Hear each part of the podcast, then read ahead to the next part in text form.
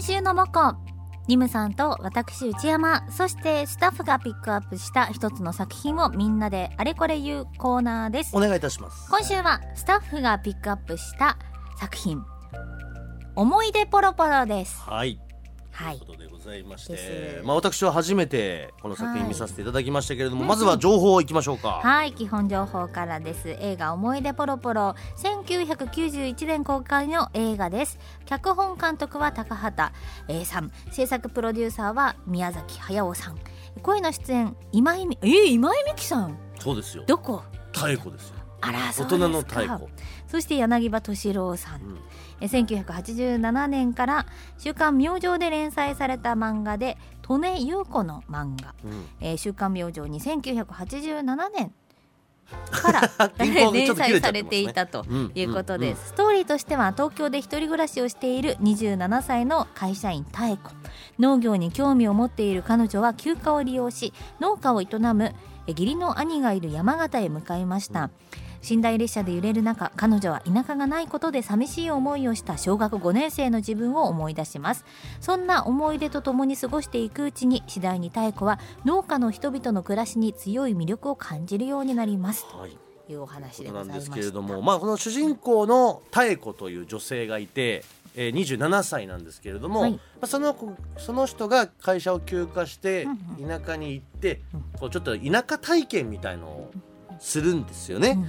まあ、そこでいろいろ自分の小学校時代のはい。思い出が、まあ、言ってしまえばポロポロとはい。蘇ってくるというそういう作品なんですけど、うんうん僕もうね傑作でしたね。突き刺さったなと思ってて、うんうんでまずもう第一の共感というのは、はい。まさにこの、まあ、場面せ、まあ、設定というんですか、うんまずこの妙子が東京出身の田舎に憧れているというこのもう感覚がすごいわかるんですよ。おー。僕のまあ出身が東京ということで、うん。あのーその例えば方言がないとか、うん夏休みに行く田舎がないってすごいやっぱね憧れたし。そうなんですね。うんあるんですよね。だから大学生になった時にうん。そういう他県の人と友達になった時に夏休みどうすんの？ってあ実家帰るわとかうん。あとはやっぱちょっとその方言がある感じとかがすごい羨ましかったんですよ。うんだから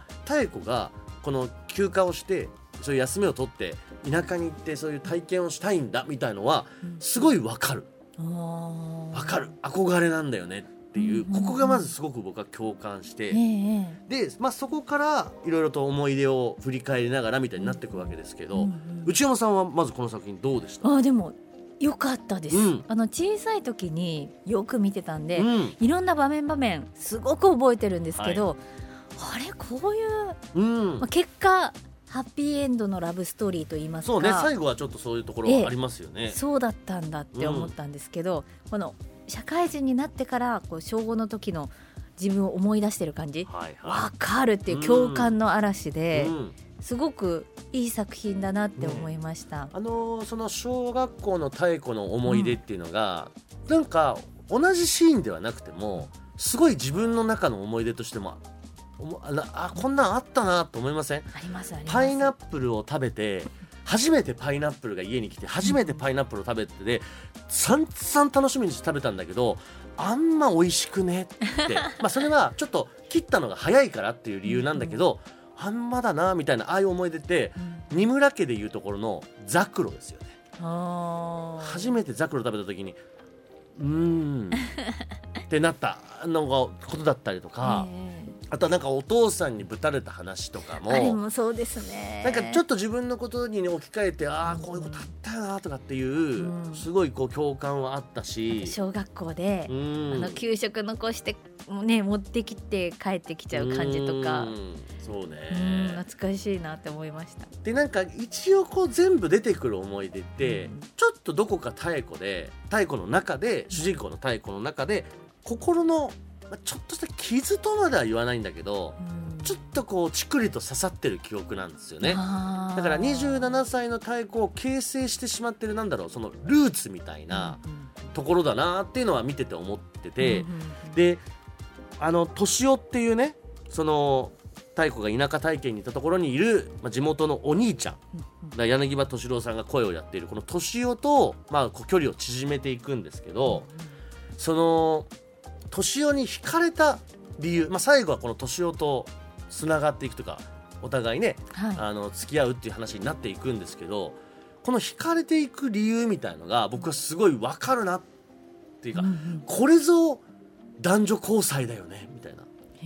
これぞ結婚だよねみたいなちょっとねうんうんってなっちゃったんですけど。いやーごめんなさい。私はうん。本当にラストのラストの本当のラストシーンまうで、ん、みじんもその恋愛要素を感じていなくて。おおえー、そうなるって終わりました、えー、あそう。いやあの妙子自体は全然思いなかったと思いますよ。そうですそうです。で敏夫の方はずーっと好きなんだろうなっていうのを匂わせてたじゃないですか。うんなんかこれ高畑勲さんのそういう作風なのかわかんないんだけど、はい結構こう言葉じゃなくて表情ですごい見せるんだなってのがあって、だから本当にこの作品の冒頭もその会社で休暇届を出す太鼓から始まるんですけど休暇届をこう出すと上司がね「何なんか失恋したの?」みたいなこと聞くんですよ。それに対して明らかに太鼓は顔がムッとするんだけど言葉では何も言わず「ああいえいえ田舎行くんです」みたいなことで終わるっていう、もう表情だけで上司への殺意を。殺意とまでは言わないと思いますけど、あ？あみたいなのを見せるとか、っていうのが多いんで敏夫はずーっとどっかお出かけしたりとかしてる時もなんかずっとこう太鼓が気になってるしなんとかしてこの人に近づけないもんかなみたいなちょっと探っている感じって俺はずっと感じましたね。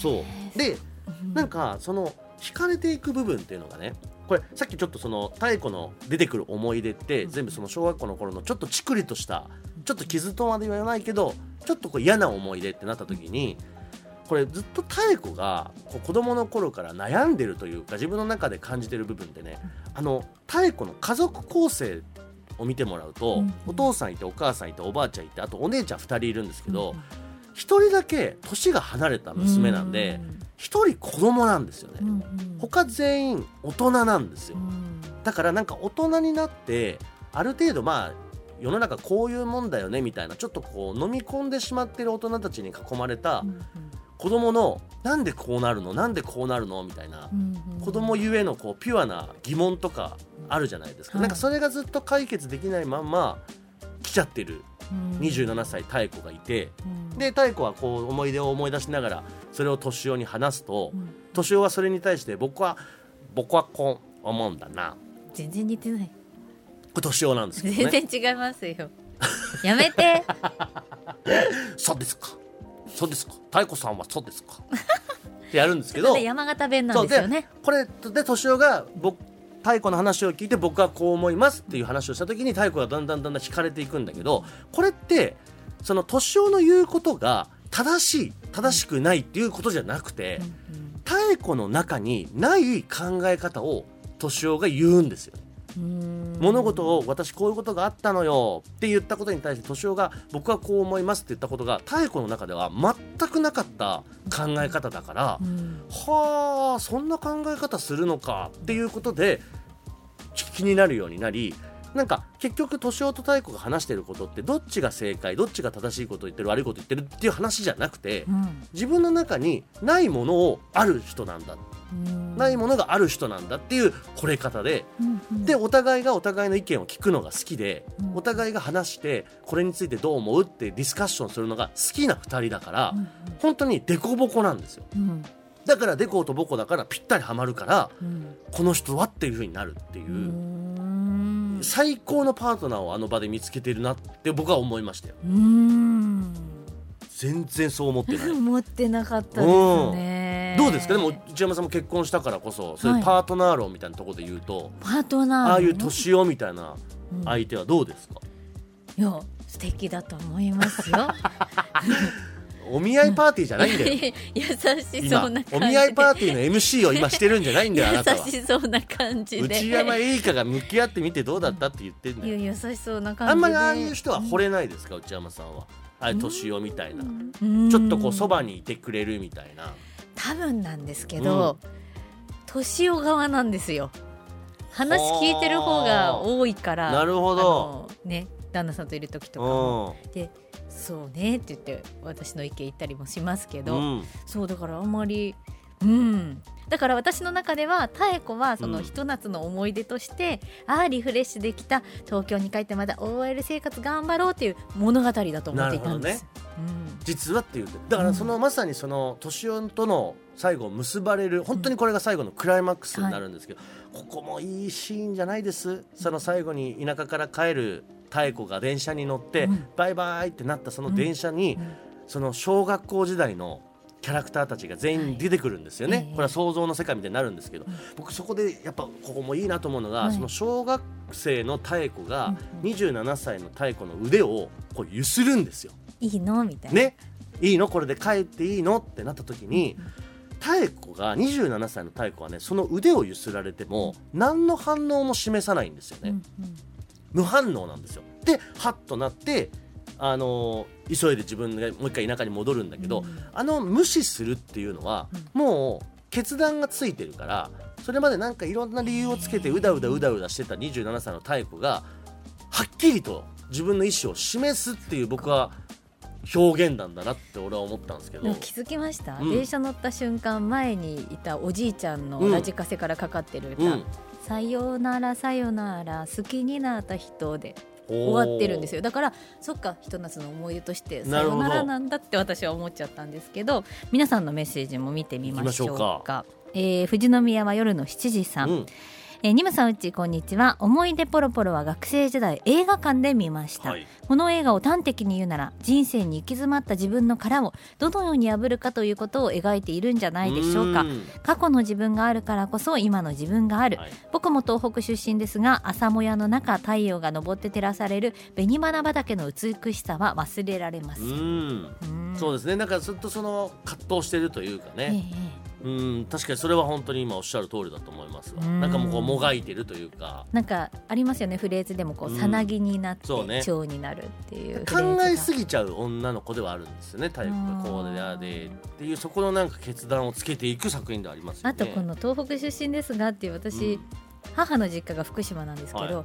あの描写がすごくうん。上手というか、まさに福島のばあちゃんちみたいな、うんあの高畑さんってすごく、はいはいはい。あのよく見てよねく繊細に表してるんだなって思いました。ね。あとはねパグをハグさん、えー何回もこの作品好きな作品なので見ています、えー特に好きなシーンが隣のクラスのひろたくんという男の子が主人公の太子に雨の日と晴れの日と曇り。どれが好きと聞いて太子が曇りと答えるとひろたくんが同じだというシーンです、うん。この2人のやり取りが初々しくて可愛くてめちゃくちゃキュンキュンします。お二人は雨の日と晴れの日と曇り。どれが好きですか？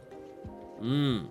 曇りで会うって珍しいなって思った。なるほど。うん。うんうんうんうん。僕はこれひろたくんはどれでも同じっていうつもりだったんじゃないのって僕はちょっと思ったんですけどね。そうかな。ん。そうですかね。曇り。えー。まあでも違うかな。うん。どっちもひねくれてたんだな 同じひねくれ具合だねっていう感動なのかもしれない。じゃあ僕たち会うねって雨雨晴れ曇り大体まあ雨とか晴れって答えが多いけど、太子はあえてその中間の曇りって言った時に分かるよそのひねくれ具合。俺もさっていうことかな。ねちょっとこれもまあまあ確かにちょっと気になるシーンではありまよね。ですもひろたくんよかったなかっこよかったないやだからあのこれねもう一つね知床上手さん、うんえー思い出ポロポロジブリアニメの中では特に冒険や非日常なものがあるわけではないので普通に大人向きかなと思いましたが特にアニメにする必要があったのかと思いました。これは実写版でやった方が良かったんじゃないかと思います。妙子がこじらせた女子になった原因の一つは読書感想文を褒められて帰ってきたのにお母さんが好き嫌いばっかして作文がちょっとぐらい上手な子より好き嫌いしないで何でも食べる子の方がずっと偉いのよというド S っぷり 素直に褒めてやればいいのにと思います。あとはお父さんに引っ叩かれるのもかわいそうですようん。ねそれが昭和感満載ですよねということでうん。ちょっとねどちらかというとうんっていう感じなんですけど、うんうん。いや確かにその描写の中でお母さんからちょっとそう嫌なこと言われたり、そうお父さんからそう手を挙げられたりって、うん。そのそこのシーンだけを切り取ると、うん。すごいこう妙子がかわいそうなシーンとして描かれるんですよ、うん。でもこれって妙子の主観なんですよね妙子の思い出だから、うんうん。妙子の中で嫌なことあったなの思い出だからそれは妙子がかわいそうに映るのは当たり前なんだけど、うんうん。例えばその学芸会ですごい演技を褒められて、うん。大学生からうちの劇団に出ませんかってオファーかけられる、ええでもこれお父さんがそういうのダメだっつってうんうん。断っちゃう、はい。これも一見すごい妙子かわいそうなんだけど、うんうん実はその後のアフターストーリーで妙子は高校で演劇部に入って実際にちょっとそういう演技の道に進んでみるんだけど、うん全然ダメで諦めたっていうアフターストーリーがあるわけよ。うんうん。ってことは意外にお父さんが言ってることもあながち間違ってないっていうことが妙子の中でもちょっと飲み込めてるって僕は思うんですよね。だから決してこう妙子のことを親がなんかこう暴力的にとか厳しくやってただけではなくてちゃんと愛ある行動だったりするしっていうのを大人になっていろいろ妙子自身も分かってたりするみたいな。なんかその辺の心の動きが細かくてうん僕はそれがすごく綺麗な作品だなというふうに思いましたけれども。心の動きは。はいまあ、これをあの本当に最初から最後まで語ろうとするとね、えー明日の朝5時まで喋、えー喋ることになってしまうので、はい。この辺でということで、うん。まあ、皆さんよかったら思い出ポロポロ。ぜひ見てあみてください。のレンタルするのに苦労するぐらい人気作品でしたね。人気作品なんでね、はい。はい、ぜひ見てみてください